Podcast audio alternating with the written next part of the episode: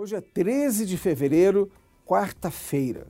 Eu queria convidar você a conhecer os outros produtos que você tem acesso livre no nosso canal do YouTube e em outras informações. São muitos artigos sobre temas polêmicos e temas que ocorrem diariamente no cotidiano de um servidor público.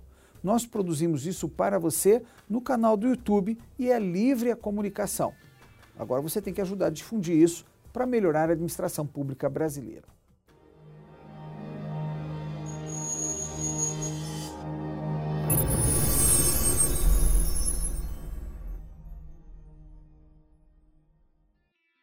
O destaque do Diário Oficial da União de hoje é a portaria da AGU que detalha a indicação de procuradores federais para atuação em atividades correcionais.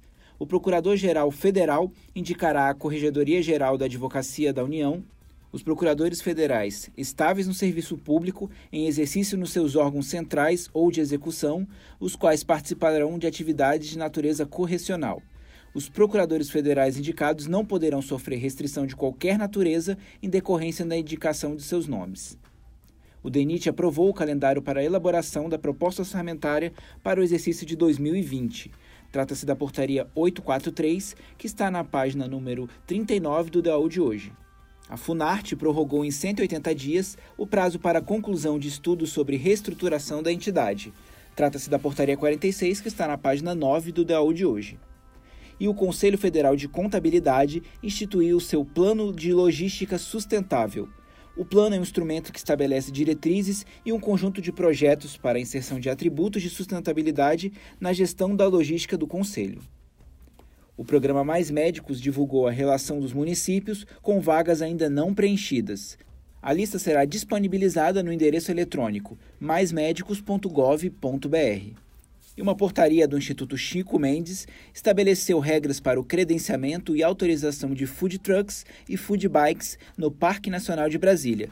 A norma dispõe sobre o credenciamento para a concessão de autorização de uso, cuja natureza jurídica trata-se de um ato administrativo unilateral, de caráter precário e não oneroso, para exploração comercial da atividade do tipo food truck e food bike diária, semanalmente ou em eventos a serem realizados nas dependências do Parque Nacional de Brasília. No Diário Oficial do Distrito Federal, Secretaria de Educação define repasses do Programa de Descentralização Administrativa e Financeira. Mais detalhes você encontra na portaria número 33, na, entre as páginas 3 e 8 do DODF de hoje. E lembre-se, se tiver um tempinho, passe no site do Resumo DAO. Lá você vai ler notícias, artigos e ter acesso aos resumos dos dias anteriores. Digite no seu navegador www.resumodau.com.br. Tenham todos uma excelente quarta-feira e até amanhã.